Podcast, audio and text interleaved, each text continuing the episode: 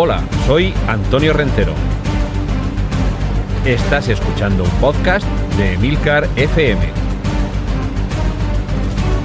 Bienvenido al mundo del cómic. Bienvenido a Excelsior.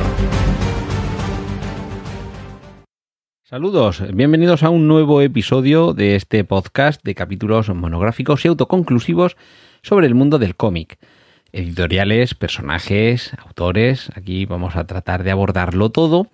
Y hoy nos vamos a Oriente, nos vamos a Japón, porque hoy vamos a hablar de Osamu Tezuka, seguramente uno de los nombres más famosos del cómic nippon y uno de los más influyentes, incluso estilísticamente, es muy posible que todo lo que hoy asociamos así de manera eh, básica, radical y esquemática al manga proceda de su,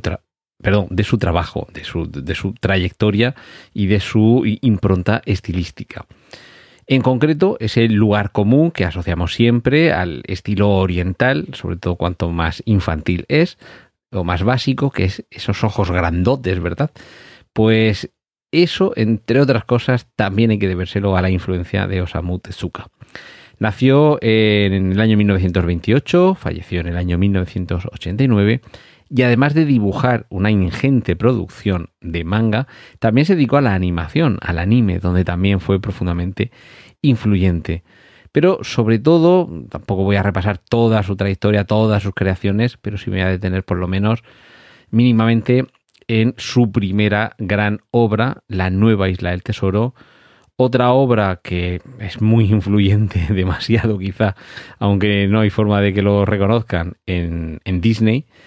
que es Kimba, el león blanco, que hay algunos momentos que eh, están ahí cuando uno ve la película El Rey León de Disney, pero que a fin de cuentas también es un préstamo de vuelta, porque muchas cosas también se había inspirado previamente Osamu Tezuka en los dibujos, en los primeros dibujos animados de Walt Disney, o sea que préstamo por préstamo. Y, por supuesto, junto a una ambiciosísima obra como fue su, su biografía de, de Buda, publicada en el año 1972, pero creo que sobre todo se le conoce por Astro Boy, que es seguramente su obra más reconocible, más reconocida y probablemente más popular, no solo allí en Japón, sino fuera de Japón. Sus primeros pasos en el mundo del, del dibujo no hacían presagiar que se iba a convertir en el ingente productor de obra que terminaría siendo con el paso, con el paso de los años. Pues estamos hablando de alguien que atesora un, número de, viñetas y de, títulos que es casi inabarcable. Eh, hay una estimación de que hizo alrededor de 700 mangas. También hay que llevar, eh, o sea, hay que tener en cuenta que algunos de estos los iba llevando de forma eh, combinada, de manera simultánea y, que dibujó, eh, atentos, eh, dibujó más de 150.000 páginas y llegó a realizar más de 60 películas en 35 años.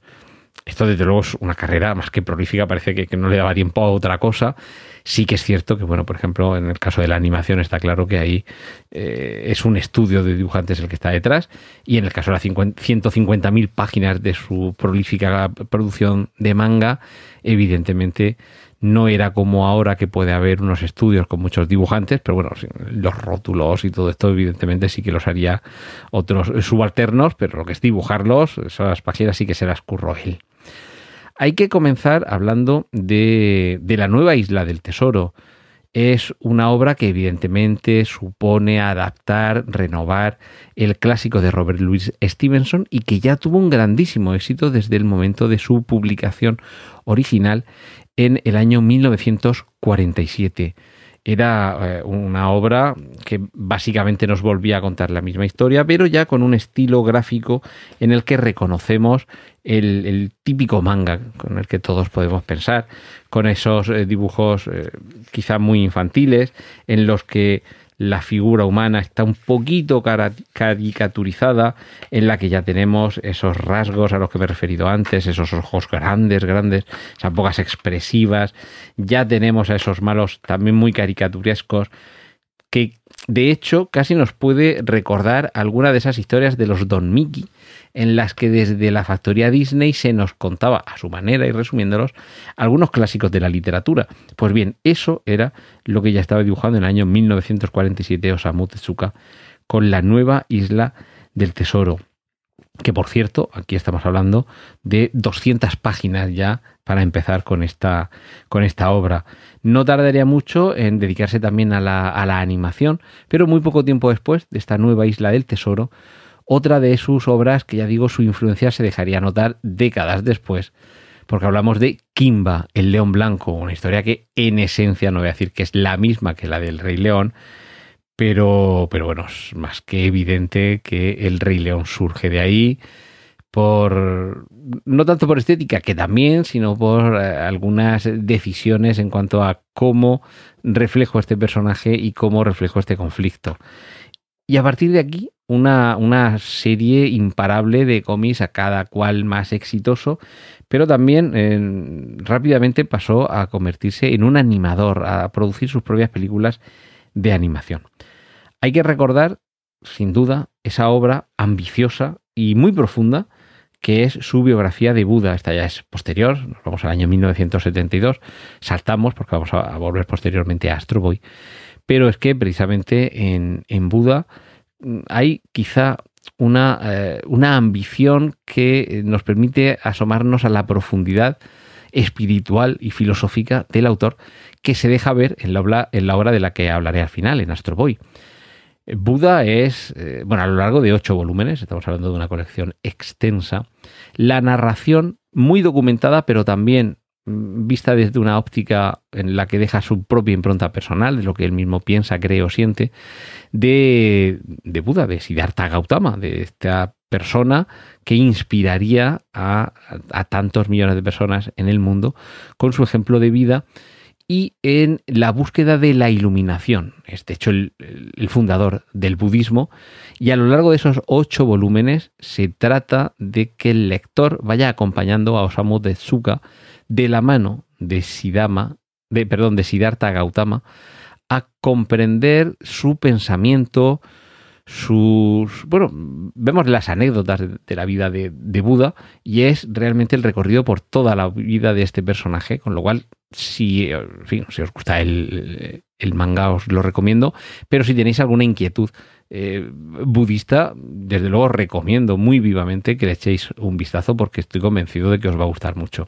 Pero ya digo, esa profundidad que ya se deja ver, que ya se intuye en la aproximación tan seria que, que tiene Osamu Tezuka al abordar la vida de Buda, esto junto con esa inspiración en los clásicos de la literatura que ya habíamos visto en la nueva isla del tesoro y ese entronque que tiene también con la actualización de clásicos de la literatura infantil universal, que también es un elemento común en Disney, van a confluir en Astro Boy, porque Astro Boy en cierta forma es un Pinocho de Carlo Collodi. Es un robot construido por alguien que ha perdido a su hijo, que trata de rellenar ese hueco con, un robot que finalmente ve que no, eso no es eh, ni rellena el hueco ni es, fórmula ni es forma de rellenarlo y termina, atentos, termina vendiendo el robot a un circo. Es decir, que esto también nos recuerda a Pinocho de Carlo Collodi cuando Gepetto crea el niño de madera que resulta animado y a partir de ahí también va a terminar en un circo del que luego será rescatado, que es también lo que le sucede a Astro Boy. Su nombre original, Tetsuwan Atomu, es decir, Átomo, el del brazo poderoso, es una de las series más extensas de Tezuka, desde 1952 a 1968. Y el robot protagonista, seguro que en muchas ocasiones lo habéis visto. Es este típico robot que tiene como una pequeña cresta en la cabeza y que los ojos parecen como opacos e inexpresivos y que parece que está dotado de una armadura. Evidentemente aquí puede estar también el origen de Iron Man,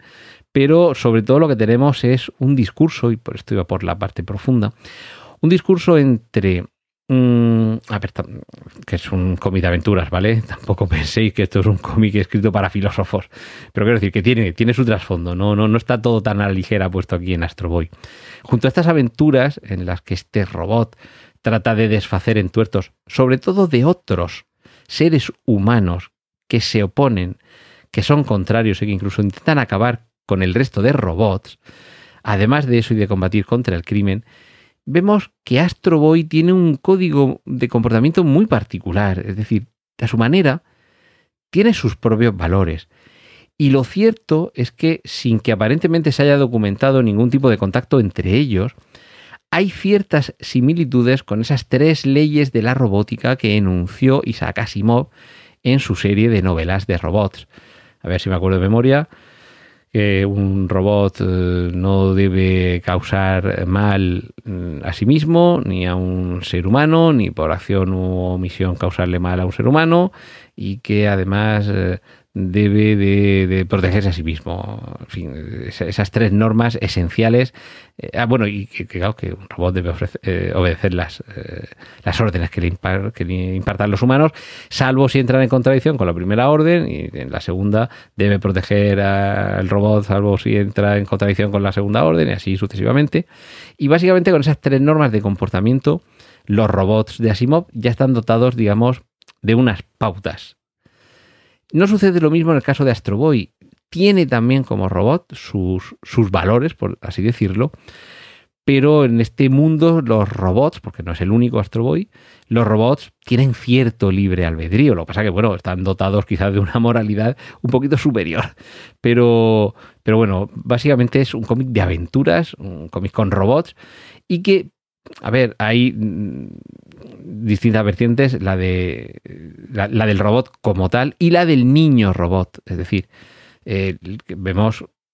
el dibujo de un niño, un niño moreno con sus ojazos azules y que resulta que por dentro es un robot. Es decir, que en este sentido es como, como Pinocho, que aparentemente por fuera es un, un, un niño, pero por dentro es o bien un muñeco de madera en el caso de Pinocho, o bien un robot con sus engranajes y demás, en el caso de Astro Boy, pero que, que, que, que, fin, que, es ese, ese niño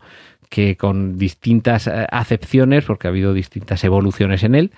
tiene su aspecto metálico, su aspecto de, robot impasible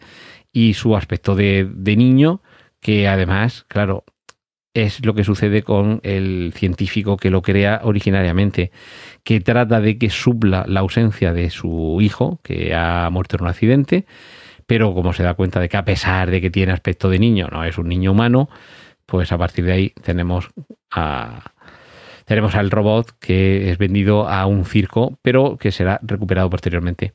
como digo. Pues fin, con, con este Astro Boy, seguramente uno de los, de los eh, mangas más populares y obra de uno de los eh, autores de manga más populares de Japón, nos hemos aproximado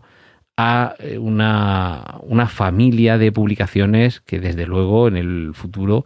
eh, tendrán nuevos episodios aquí en esta ventana al cómic que es Excelsior, pero que me parece que era también de, justicia dedicarle un capítulo a este, a este Astro Boy, a este niño robot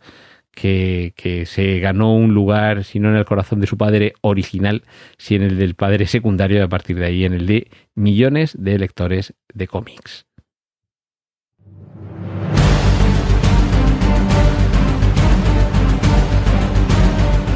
Has escuchado Excelsior, un podcast de Antonio Rentero para Emilcar FM. Puedes escuchar más episodios y contactar con nosotros en emilcar.fm barra Excelsior.